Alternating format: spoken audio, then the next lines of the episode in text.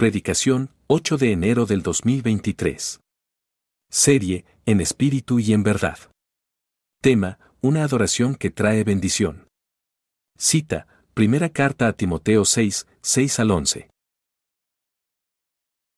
Bien, querida iglesia, si no trajiste Biblia, por favor levanta tu mano y Laurita nos va, va, se va a acercar a ti para prestarte un ejemplar de las escrituras, pero veo que gloria a Dios todos trajeron su Biblia. Qué bendición, qué bendición. Y quiero pedirte que abras tu Biblia en eh, 1 Timoteo.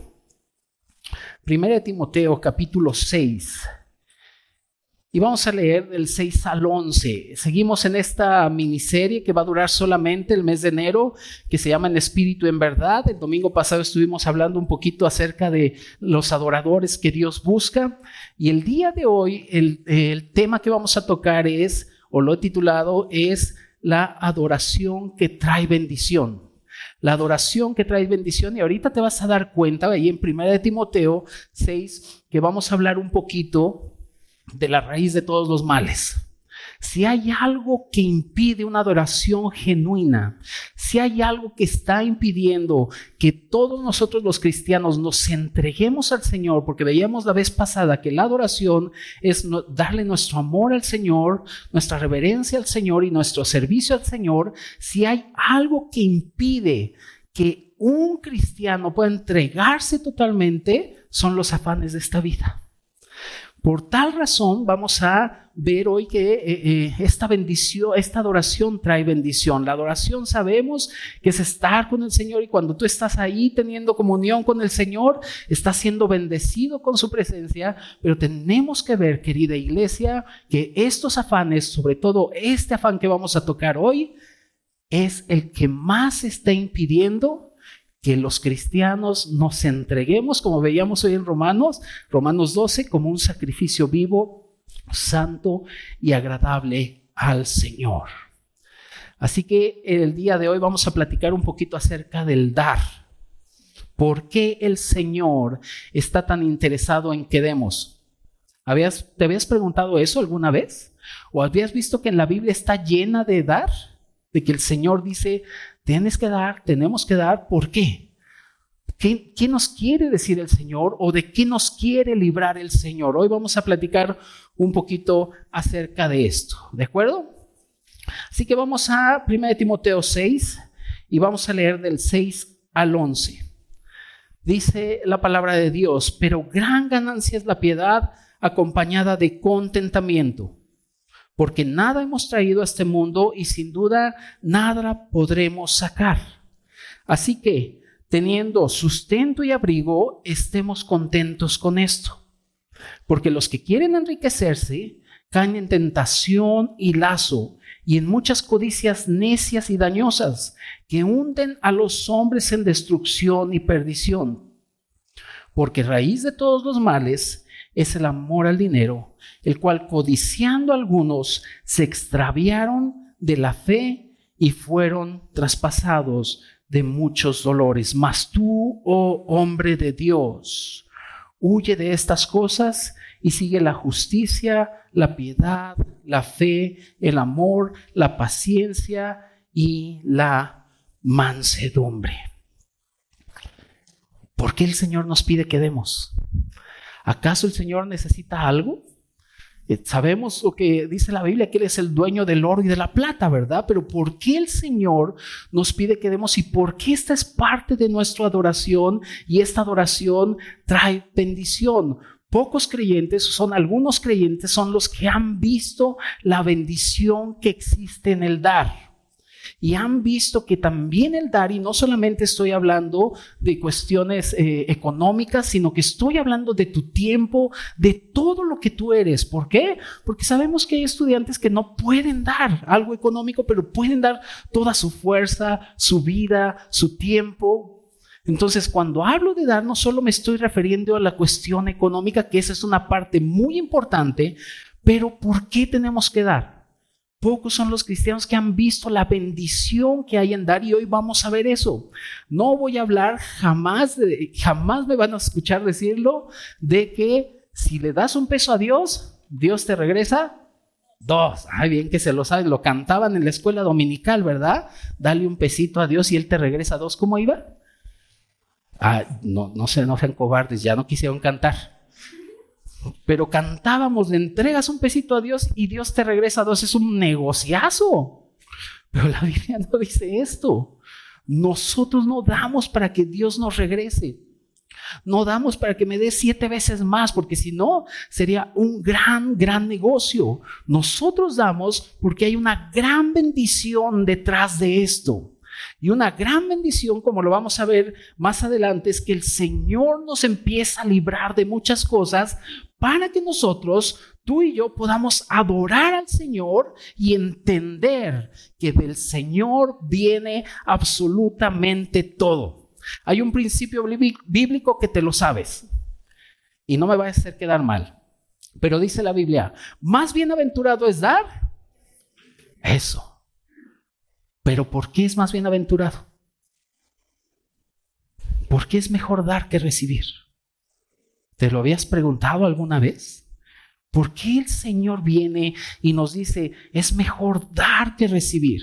Mira, ha habido muchos abusivos del Evangelio y hoy prendes las redes sociales y te encuentras un montón de, de, charlatanes del Evangelio que te dicen que tienes que venir y dar tu ofrenda a Dios. Y si das tu ofrenda a Dios, Dios te va a hacer tu milagro. Y ahora en la tele también, en este canal que se llama Enlace, que, que para el Señor. Y si tú le siembras, Dios va a traer a tu hijo de regreso. Y ahí está los pobres cristianos que no conocen las escrituras, sembrando y sembrando y sembrando, creyendo que Dios nos va a hacer un favor o nos va a bendecir porque le estamos dando algo o algo monetario. Y eso es un error terrible. Pero hay muchos charlatanes del Evangelio que han escondido con este tipo de predicaciones la bendición y la luz y la profundidad que existe cuando damos. Porque esta debe ser una adoración. Toda la Biblia está llena de esto. ¿Te acuerdas cuando el Señor pedía los sacrificios? ¿Qué tenía que hacer las personas? ¿Te acuerdas? Cuando pecaban, ¿qué les pedía el sacerdote? Un sacrificio. Y ese sacrificio le decía al sacerdote, no te preocupes, yo te voy a pagar ese buey y lo vamos a poner en el altar. ¿Decía eso? No, ¿quién tenía que venir y darlo? El que pecó. Y entonces decía, ¿sabes qué? Es que no tengo para el buey. Bueno, tráete un carnero, no, pues tampoco me alcanza. Tráete un corderito, tampoco. Dos tórtolas, tampoco. Trae tantita harina, eso sí. Todo de acuerdo a sus posibilidades venían y lo daban. Y toda la Biblia está repleta de eso, de que estamos dando. Y viene el Señor y dice, es más bienaventurado dar que recibir. Querida iglesia, cuando tú y yo damos, ya sea en lo económico, en tu tiempo, en tu fuerza, en, eh, eh, decir, ¿sabes qué? Eh, después del trabajo me vengo aquí a la iglesia y estoy orando y voy a hacer un esfuerzo para llegar a Romanos, quiero estar más constituidos del Señor. Cada que nosotros damos, el Señor se agrada. Mira, abre tu Biblia, por favor, ahí en Filipenses 4. Vamos a Filipenses 4, por favor. Filipenses 4 del 10 al 20. Filipenses 4 del 10 al 20. ¿Lo tienes? Filipenses 4, salud. Filipenses 4 del 10 al 20. Está hablando el apóstol Pablo a la iglesia de Filipos, una de las iglesias que menos tenía, pero que más participaba para que el Evangelio corriera. Dice Filipenses 4 del 10 al 20, está hablando Pablo, en gran manera me gocé en el Señor de que ya al fin habéis revivido vuestro cuidado de mí, de lo cual también estáis solícitos, pero os faltaba la oportunidad. No lo digo porque tenga escasez, pues he aprendido a contentarme cualquiera que sea mi situación Sé vivir humildemente y sé tener abundancia. En todo y por todo estoy enseñado, así para estar saciado como para tener hambre, así para tener abundancia como para padecer escasez. Todo lo puedo en Cristo que me fortalece. Sin embargo, bien hicisteis en participar conmigo en mi tribulación. Y sabéis también vosotros, oh filipenses, que al principio de la predicación del Evangelio, cuando partí de Macedonia, ¿qué dice? Ninguna iglesia participó conmigo. ¿En qué? En razón de dar y recibir, sino vosotros solos pues aún a Tesalónica me enviaste una y otra vez para mis necesidades. Y fíjate lo que dice, no es que busque dádivas, sino que busco fruto, que abunde en vuestra cuenta. Pero todo el recibido y tengo abundancia, estoy lleno, habiendo recibido de Pafrodito lo que enviasteis. Y luego dice, olor fragante sacrificio acepto, agradable a Dios. Pues no que ya no hay sacrificios, no. Pero hay sacrificios que a Dios le agradan. Platicábamos hace un rato, platicabais ahí en Hebreos hace un rato que era un sacrificio. Y un sacrificio es una pérdida es obtener una pérdida. Hebreos 13:16, para que lo apuntes y lo leas en tu casa, pero Hebreos 13:16 dice, y de hacer el bien y la ayuda mutua no os olvidéis, porque de tales sacrificios se agrada a Dios. Y primero de Pedro dice que debemos hacer sacrificios espirituales por medio de Jesucristo. De tal modo, querida iglesia, que cuando nosotros damos, Oh, iglesia, es un olor fragante para el Señor y es un sacrificio acepto y agradable para el Señor.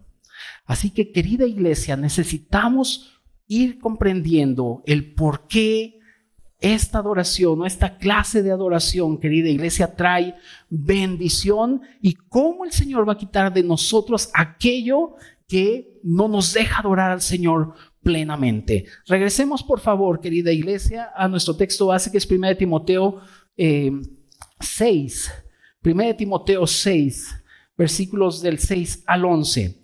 La bendición de esta adoración, querida iglesia, la bendición que hay en esta adoración en que nosotros demos tiempo, recursos a nuestro querido Señor, la bendición es que Dios nos va a dar contentamiento. Vayamos ahí a, 1 Timoteo 6, del 6 al 8. Dice la palabra de Dios, pero gran ganancia es la piedad acompañada de contentamiento, porque nada hemos traído a este mundo y sin duda nada podremos sacar.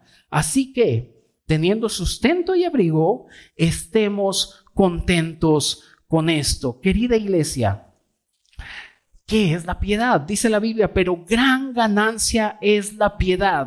En esta parte de la escritura, cuando está hablando de la piedad, se está refiriendo a todas las bendiciones que Cristo ganó en la cruz y, que están disponibles para todos aquellos que creemos en el Señor. Estas bendiciones deben sustentar nuestra vida. Efesios 1.3 dice que Él nos bendijo con toda bendición espiritual en los lugares celestiales. Por tal razón ya no tenemos que andar tras ninguna bendición, ni estar arrebatando bendiciones, ni estar reclamando bendiciones. Y como los charlatanes del Evangelio vienen y dicen, oye, arrebátale la bendición, reclámale la bendición a Dios. El diablo vino a robar tu bendición. Eso es una mentira.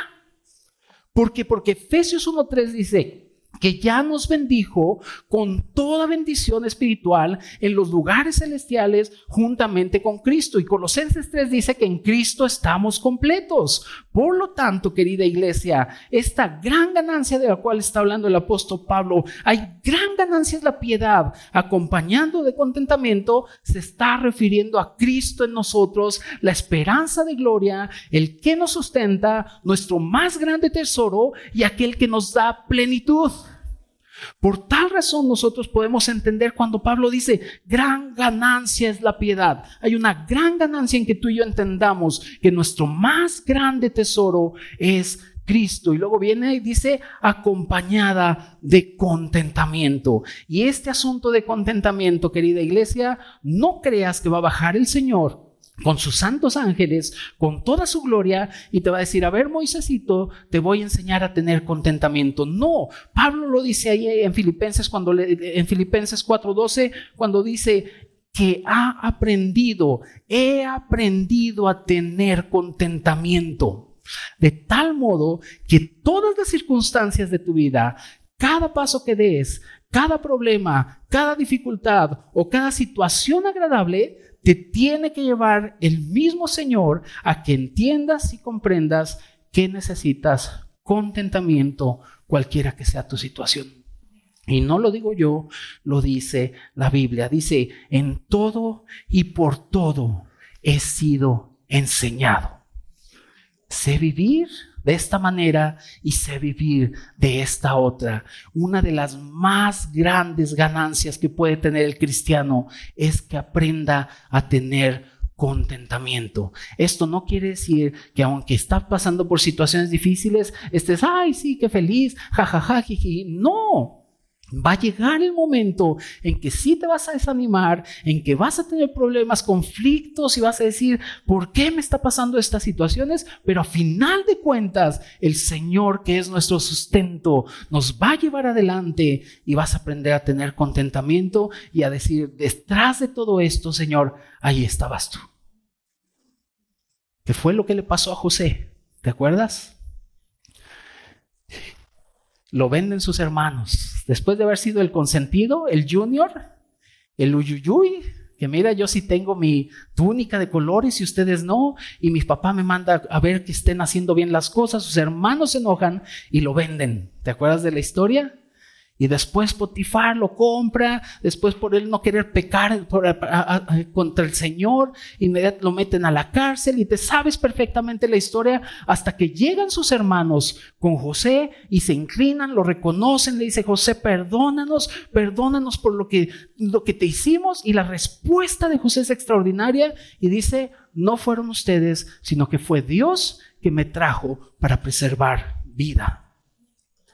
Aprendió a tener contentamiento, es lo más difícil que puede haber para el cristiano, querida iglesia, pero debemos entender que esta es una gran ganancia, acompañada de contentamiento. La piedad es una gran ganancia acompañada del contentamiento. Y Pablo aprendió el secreto y este secreto lo aplicaba en todo lugar, en todo momento. Estaba en la cárcel y aplicaba el secreto. Y estaba encadenado y aplicaba el secreto. Y siempre estaba aplicando este secreto. Y este secreto, querida iglesia, se llama Cristo como nuestra esperanza de gloria y nuestro más grande tesoro.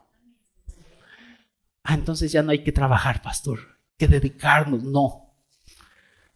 Nosotros los cristianos somos diligentes en nuestros trabajos, responsables en nuestros trabajos, pero nuestro más grande tesoro es Cristo y entendemos cuando llega tu chequecito o cuando te hicieron tu transferencia, cuando llega y ves tu saldo, entiendes perfectamente que solamente el Señor está usando tu empresa para suplirte, porque todo viene de la mano del Señor.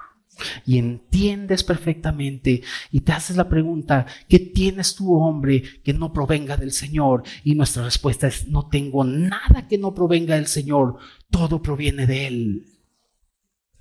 Y cuando comenzamos a entender eso, querida iglesia, entonces la ansiedad empieza a ser contrarrestada. ¿Cuántos han estado ansiosos? Amén, gloria a Dios. Ah, yo pensé, dije, no, aleluya, pasen a predicarme. Todos hemos estado ansiosos algún día, ¿verdad? Todos hemos tenido ansiedad algún día, pero gloria a Dios que el Señor nos sigue llevando adelante y nos tiene que llevar a entender que hay gran ganancia que la piedad es una gran ganancia acompañada del contentamiento. Querida iglesia, cuando empezamos a entender que absolutamente nada de lo que trajimos nos vamos a llevar, ¿o sí? ¿Alguien se va a llevar algo? Nadie. Cuando empezamos a entender eso, querida iglesia, comenzamos a adorar al Señor de otra manera. Porque mi fe no está puesta en mi empleo mi gratitud, sí, gracias Señor, pero mi fe está puesta en el Señor. Así que querida iglesia, tenemos que entender esto para que podamos adorar mejor al Señor. Nuestra piedad o la piedad es una gran ganancia y tienes que empezarla a valorar de esa manera, acompañada de contentamiento, para que podamos llevar o seguir adelante en mi adoración con el Señor. Les decía hace un momento que esta era una gran bendición. Cuando nosotros damos, es una gran bendición. Y cuando nosotros adoramos al Señor de esa manera, entregando nuestro ser, entregando recursos, hay una gran bendición. ¿Y cuál es la primera bendición? Esta, tener contentamiento. Estamos contentos, estamos alegres. Esto no quiere decir de que, ay, pues ya no voy a buscar más. No, si puedes crecer en tu trabajo, crece. Ahí el Señor te va a usar también. Si tienes la oportunidad de hacerlo, hazlo. Pero tu contentamiento debe estar en la piedad que es Cristo. Ahí está mi contentamiento. Y la gran bendición es tener contentamiento, estar alegre con lo que tenemos. ¿Te ha pasado? Y te sientes pleno y dices, Señor, tengo esto. Gracias. Y hay contentamiento en tu vida. Y como hay contentamiento, puedes adorar. ¿Qué pasa cuando no hay contentamiento? Hermanos, adoremos al Señor. Ay, ¿por qué lo voy a adorar? Si me fue mal, no tengo esto, no tengo el otro, no estoy contento. Mm, es que Dios, así estás. Por eso viene la Biblia y dice contentamiento, para que pueda haber una adoración adecuada al Señor. Así que querida iglesia, la bendición de esta adoración no solamente consiste en tener este contentamiento, sino que también la bendición de esta adoración consiste en que Dios me libra de la corriente del mundo. Vamos ahí a Timoteo, versículo 9.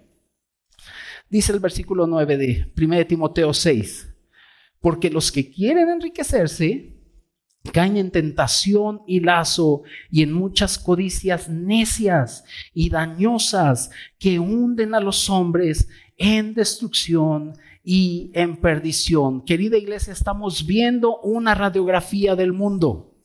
Me llama mucho la atención cuando dice que hunde a los hombres en destrucción y en perdición. Aquellos que están pensando solamente en hacer más, que están pensando en, tener más esto y tener esto. Y, y dice que el que quiere enriquecerse hunde a los hombres en destrucción y perdición. Querida iglesia, debemos entender que Mateo 6:24 dice que nadie puede servir a dos señores. Y fíjate el título que la Biblia le está dando a las riquezas. Le dice, Señor, nadie puede servir a dos señores. ¿Por qué? Porque hay más gente que adoran el dinero que a un ídolo. Hay más gente que adora el dinero, que adora más al dinero que a un ídolo, querida iglesia. Y mientras más nosotros entendemos que este asunto de dar es una adoración y que trae bendición, más voy a poder entender que estas riquezas pueden traerme destrucción. Ojo, querida iglesia, la Biblia no está en contra de que tengas. Debes estar muy claro en eso, no está en contra de que tengas. En lo que sí condena la Biblia es el asunto de que pongas tu confianza en ellas. Eso debe ser clarísimo, querida iglesia. Entonces, la corriente de este mundo nos está llevando constantemente a que queramos tener más una sociedad de consumismo, una sociedad en la cual si no tengo el último iPhone me siento mal, en una sociedad que si no tengo los últimos Jordan, es porque me gustan los Jordan, me siento mal también. Una sociedad así que nos hace pensar que mientras más tengas eres mejor. Y viene Pablo y viene la palabra del Señor y dice, cuidado los que quieren enriquecerse porque te pueden hundir en destrucción.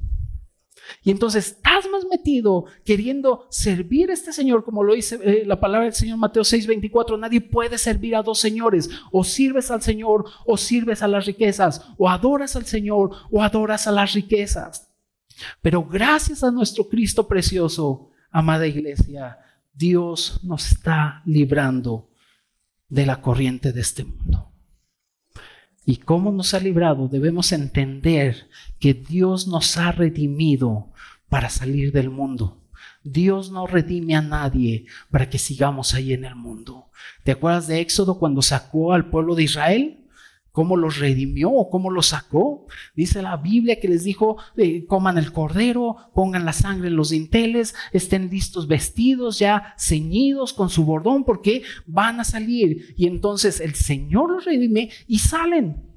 Y es lo mismo que el Señor ha hecho con su preciosa muerte y su gloriosa resurrección. Nos ha redimido, querida iglesia, para salir de este mundo.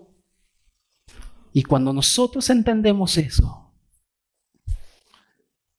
nuestra adoración va a ir adelante. ¿Te acuerdas de Saqueo? Hasta había una canción, un corito. ¿Te acuerdas? Que Saqueo era un chaparrito así que vivía en Ah, muy bien. ¿Y a dónde se subió? ¿Cómo se llama? Sicómoro. Dice que se subió un sicómoro, estaba esperando que viniera el Señor. ¿Te sabes la historia? Pasa el Señor, le dice, saqueo, bájate que voy a ir a tu casa. Y cuando llega a su casa están todos felices y contentos y de repente Saqueo recibe la luz del Señor y empieza a decir, he defraudado a muchos. Eh, les he cobrado más, los he transado, los he defraudado, costaba cinco pesos y les cobré veinte, pero todo lo que yo he defraudado lo voy a regresar cuatro veces más. Y después de que terminó de decir eso, el Señor dijo, la salvación ha llegado a esta casa. El ser libres de esto,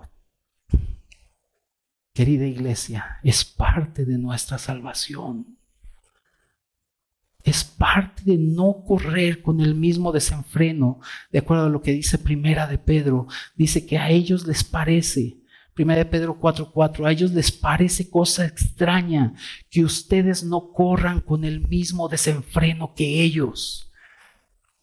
Y luego termina diciendo, y los ultrajan. Porque nosotros no estamos corriendo para atrás eso, estamos corriendo tras nuestro Señor hacia donde nuestro Señor va, buscamos ir, porque entendemos que este libro es más sabio que nosotros. Así que esta gran bendición, querida iglesia, que el Señor nos esté apartando del mundo, es extraordinaria y nos lleva constantemente a tener una mejor adoración para Él, entregarnos a Él sin ningún estorbo entender que Él es nuestro más grande tesoro. Así que iglesia, la bendición de esta adoración consiste también en que Dios guarda nuestros corazones. Vamos al versículo 10 de Timoteo, versículo 10 de 1 de Timoteo, capítulo 6. Dice, porque raíz de todos los males es el amor al dinero, el cual, codiciando algunos, se extraviaron de qué? Ah, o sea que había cristianos codiciosos. ¿Qué dicen ustedes? ¿En la iglesia de Filipos? Sí, y en otras iglesias. Pero eso ya se acabó, pastor. Ya el Señor nos redimió, ¿sí? Hay cristianos bien codiciosos. Y fíjate el peligro de la codicia. Dice, eh, el cual codiciando algunos, que se extraviaron de la fe y fueron traspasados de muchos dolores. Querida iglesia, si hay algo de lo cual Dios quiere librar a su pueblo para ser mejores adoradores, es del amor al dinero. El dinero es un Dios, de verdad que sí. Y si no, te, ahí te va una pregunta, si no me crees. ¿Cómo te sientes cuando no traes dinero? Bendecido, pastor, gloria, aleluya. ¿Sí? No es cierto. Si uno genera un estado de ánimo en ti. Y es natural, iglesia. Todos trabajamos por dinero, necesitamos el sustento. Pero eso es muy diferente a amarlo. Y si hay algo que el Señor siempre ha querido guardar nuestro corazón es el amor al dinero. ¿Por qué? Porque dice la Biblia que es la raíz de solo un mal. ¿No? Me equivoqué. Raíz de todos los males. Iglesia, ¿por qué hay corrupción en nuestro país? Porque son bien pecadores. Bueno, sí. ¿Pero por qué? Porque aman el dinero. ¿Por qué roban, matan, secuestran, extorsionan? ¿Por qué? Porque aman el dinero. Dice el raíz de todos los males es el amor al dinero. Por eso el Señor está tan interesado, querida iglesia, que nosotros seamos libres de eso para no extraviarnos de la fe. Y no podemos, querida iglesia, eh, decir, ay, sí, voy a dar todo mi esfuerzo y vuelvo a ser enfático. No se trata de ser irresponsables en nuestro trabajo. Por supuesto que somos responsables y hacemos lo que nos corresponde, pero hay veces que damos más fuerza, más energía, le damos todo a nuestro trabajo y a nuestro Señor. Eh, no, yo no amo al dinero, pastor, ¿no? De veras.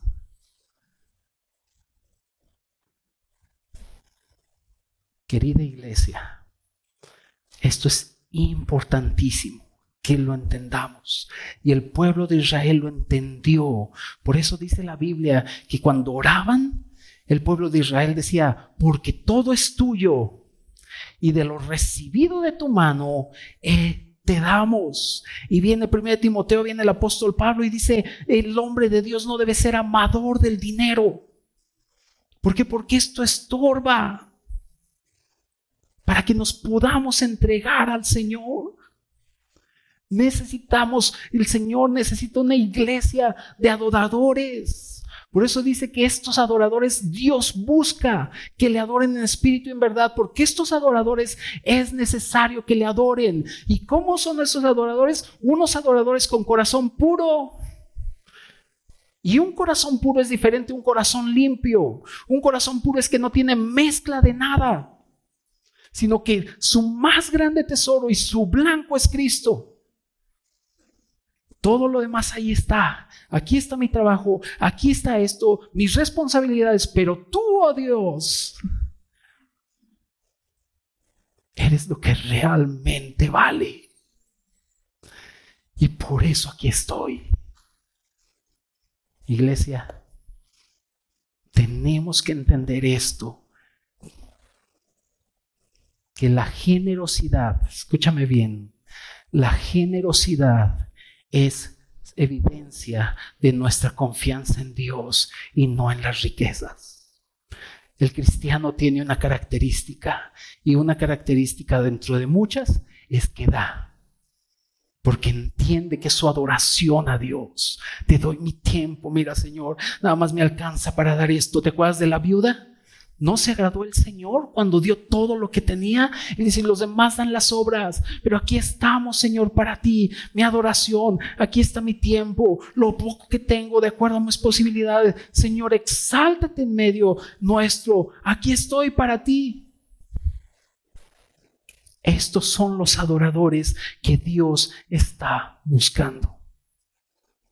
Y fíjate, vamos ahí a 1 Timoteo, vamos a avanzar solamente unos versículos, versículo 17 al 19.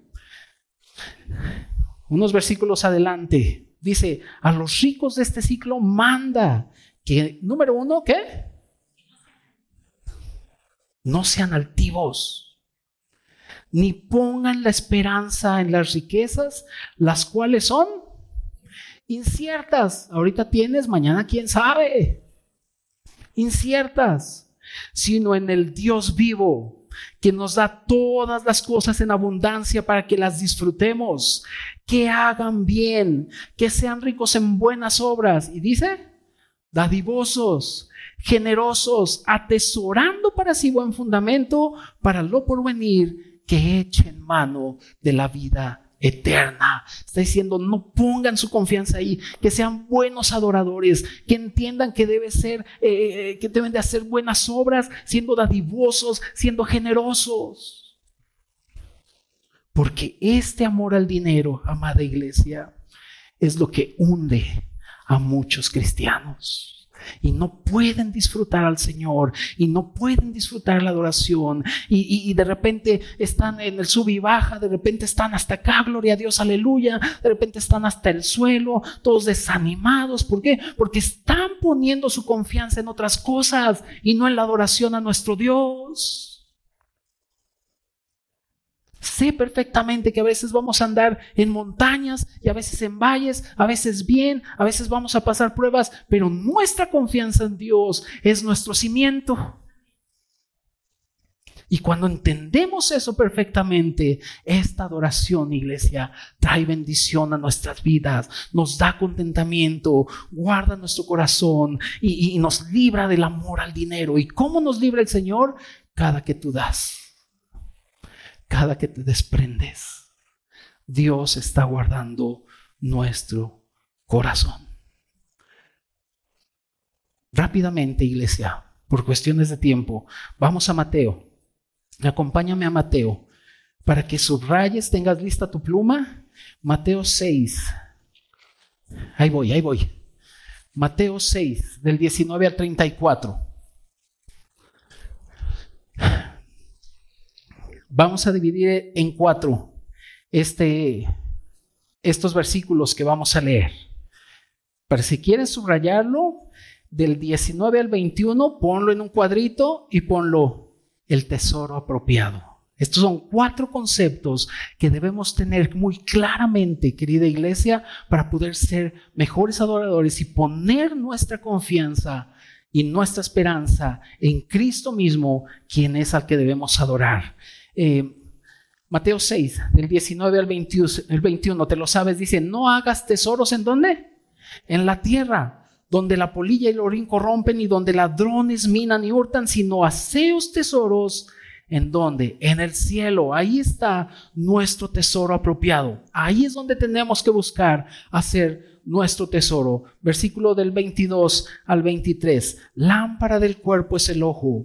Así que si tu ojo es bueno, todo tu cuerpo estará lleno de luz, pero si tu ojo es maligno, todo tu cuerpo estará en tinieblas. ¿Te acuerdas cuando dice ahí Primera de Juan que los deseos de los ojos, los afanes de la vida no provienen del Padre, sino del mundo? Nos está pidiendo que tengamos la visión apropiada. ¿Cuál es la visión apropiada? Cristo. Ya entendí que mi tesoro tengo que hacer en el cielo y entiendo que para que yo pueda lograr eso necesito la visión apropiada, la cual es Cristo. Por eso dice la Biblia que debemos correr la carrera puestos los ojos en quién? En Jesús, autor y consumador de la fe. Versículos 24 dice, ninguno puede servir a dos señores, porque aborrece al uno y amará al otro, o estimará al uno y menospreciará al otro. No podéis servir a Dios y a las riquezas. ¿Qué es esto? No solamente debemos tener un tesoro apropiado, no solamente la visión apropiada, sino una lealtad apropiada también entender que Él es mi Señor y lo servimos a Él. Y esto es parte de mi adoración también. Y versículo del 25 al 34, que lo puedes leer en tu casa después, pero dice, por tanto os digo, no se afanen por vuestra vida, que habéis de comer o que habéis de beber, ni por vuestro cuerpo, que habéis de vestir, y te sabes lo que sigue. ¿Y qué está hablando aquí? De una confianza apropiada. Cuando tenemos el tesoro apropiado, mi visión apropiada, la lealtad apropiada y la confianza apropiada, oh, podemos ser mejores adoradores. Porque en mi corazón ya no hay nada que me estorbe para entender que Jesús es el Señor. Así que querida iglesia, ya para ir acabando, eh, la bendición de esta adoración consiste no solamente en los tres puntos que hemos visto, sino también en que Dios nos va a guiar por sus caminos. Regresemos ahí a Timoteo, 1 Timoteo 6, versículo 11.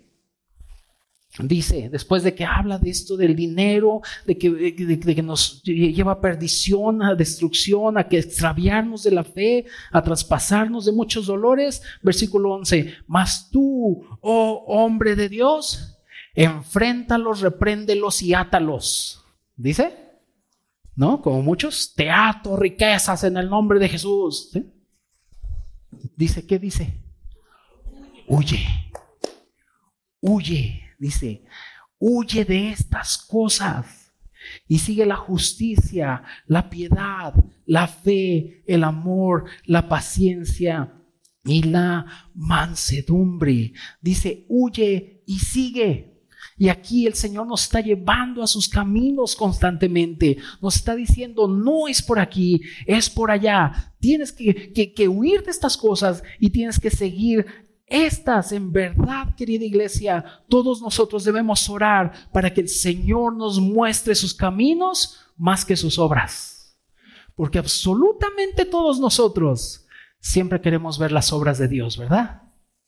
Señor, eh, eh, que todo salga a favor mío, soy tu hijo, Señor, déjame ver tu obra, déjame, pero ¿por qué no oramos pidiéndole, Señor, llévanos a tus caminos, hacia donde tú quieras llevarnos? Guíanos en medio de tus caminos. Por eso la Biblia dice en Salmos que al pueblo le enseñó, a, a Moisés le enseñó sus caminos y al pueblo sus obras.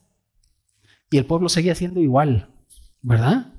Bien rebelde, bien rencoroso, bien necio, de dura cerviz, a pesar de que habían visto las obras. Pero Moisés veía los caminos de Dios y él veía tal los caminos de Dios que viene el Señor y dice, no ha habido hombre tan manso como Moisés, ni habrá otro como él.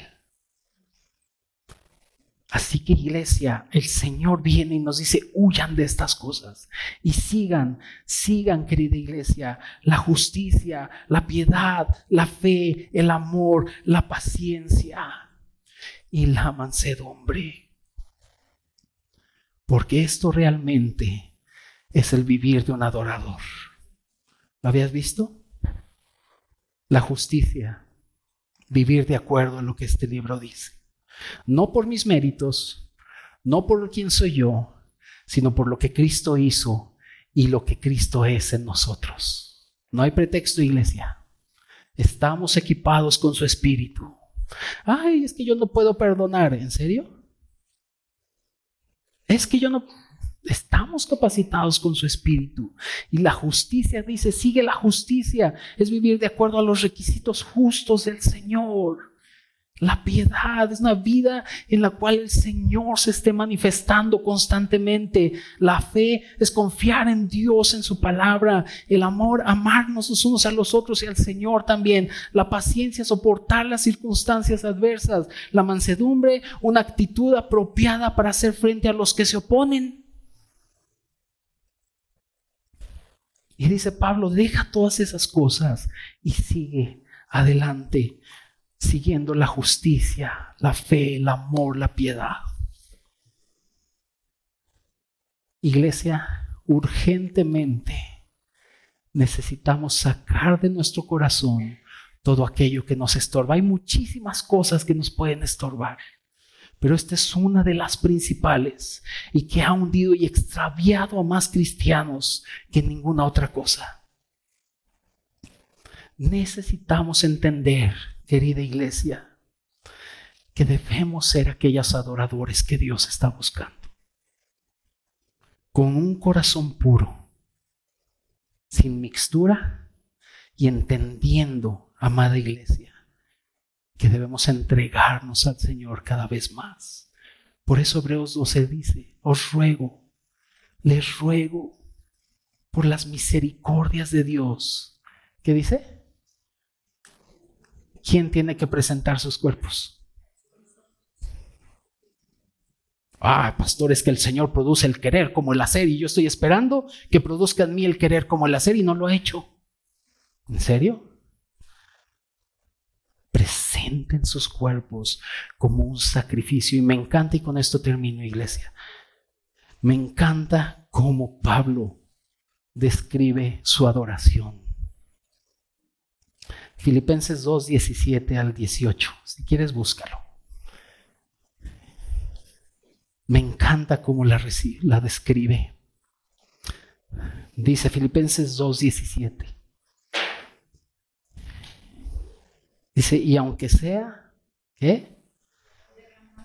Derramado en libación sobre el sacrificio y servicio de vuestra fe, me gozo y regocijo con todos vosotros. ¿Qué es la libación? Lo podemos encontrar en números 15 y en números 28.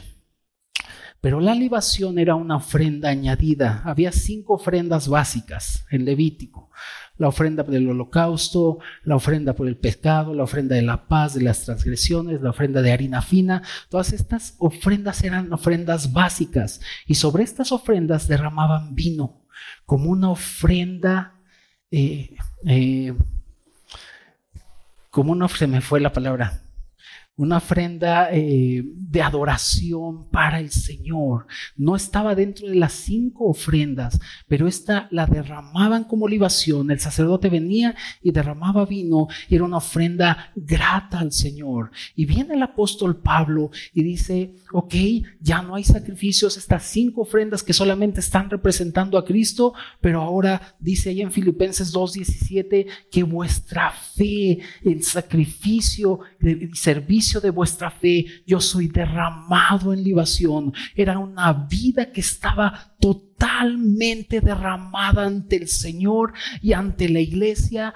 Todo su vivir, todo su pensar, todo lo que Pablo tenía, absolutamente todo, él lo usaba para que Cristo fuera glorificado como una adoración. Y por eso Pablo al decir que él era derramado como una libación, podía decir, ahora será Cristo magnificado en mi cuerpo, o por vida o por muerte, sea lo que pase. Si vivo para, para ti, vivo Cristo. Si muero también muero para ti.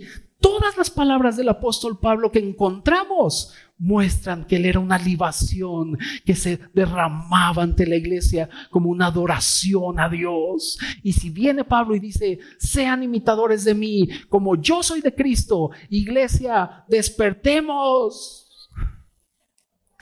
Y entendamos que el Señor está buscando verdaderos adoradores. que nos entreguemos también a Él como una libación para mis hermanos, para tu gloria, para tu evangelio. Y en el trabajo voy y predico y que vean que, que, somos adoradores y nuestros vecinos, amigos, familias que entiendan que somos los adoradores que Dios está buscando.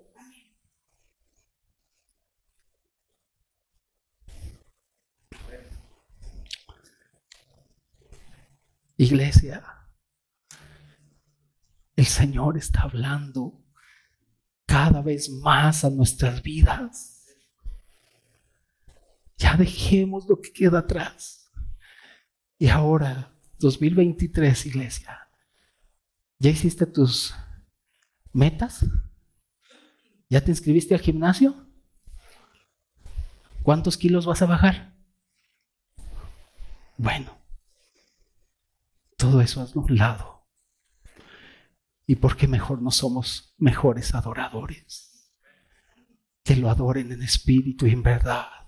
Porque el Señor sigue buscando a esos adoradores. Que no tengamos en nuestro corazón este asunto de estar afanados, de amar las riquezas, de amar el dinero, sino quitar esta raíz de nosotros y entender que mi adoración trae bendición. Y el Señor va a tratar con nosotros, iglesia.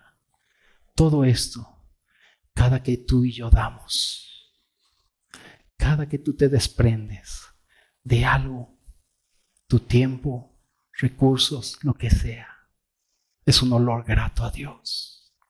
Y tu corazón está siendo salvo de ir tras riquezas, de amar dineros y de estar afanado. Oramos. ¿Por qué no nos ponemos de pie, querida iglesia? Ahí. Así descansan sus piernitas.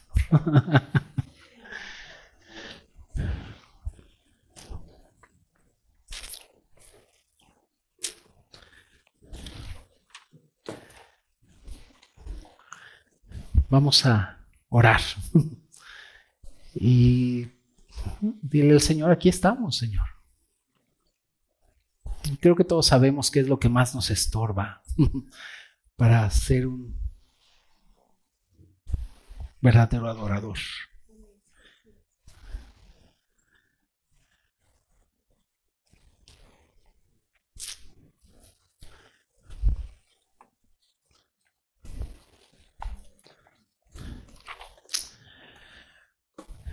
Señor, tú nos conoces perfectamente, Señor, y nada, nada podemos esconder delante de ti. Gracias porque has dispuesto todo, Señor, para nuestra bendición. Y todo lo que dice tu preciosa palabra, Señor, es para bendecir nuestras vidas y corregir. Señor, perdónanos si hemos sido más afanados o hemos sido eh, personas que están dispuestos a darlo todo para nuestros trabajos y para ti. Y para ti no lo hemos hecho, Señor. Eh, pero aquí estamos, Padre. Queremos ser o llevar estas vidas de adoración que nos podamos entregar, Señor como bien tú lo pides en tu palabra, como un sacrificio vivo, Señor. Que podamos, Señor, aún ser derramados en libación, Señor, por tu iglesia, por tu evangelio. Señor, porque hemos entendido que si, que si vivimos para ti, vivimos. Y si morimos para ti, morimos. Señor, ya ya no queremos vivir para nosotros mismos, sino que queremos ser una iglesia que realmente esté llena de adoradores, que caminen, Señor, de acuerdo a lo que tú has o muestras en tu palabra. Y no tenemos pretexto, Señor, lo reconocemos delante de ti, porque nos has dado a tu precioso Espíritu, nos has puesto en Cristo y nos has equipado con todas las bendiciones espirituales, Señor para caminar como es digno. Así que queremos echar mano de la vida eterna, como lo dijo el apóstol Pablo, Señor. Queremos echar mano de esta vida eterna que es Cristo mismo en nosotros. Y ser aquellos que proclaman tu nombre. Ser aquellos que tienen un corazón puro. Señor, que nuestra única meta seas tú. Todo lo demás viene añadido, Señor, tú lo dices. Y cuando te buscamos a ti, tu reino y tu justicia, todo lo demás viene añadido, Señor. Queremos ser una iglesia que entiende esto, Señor. Por favor, ayúdanos, Padre. Te lo pedimos, Señor, en el nombre de Jesús. Amén.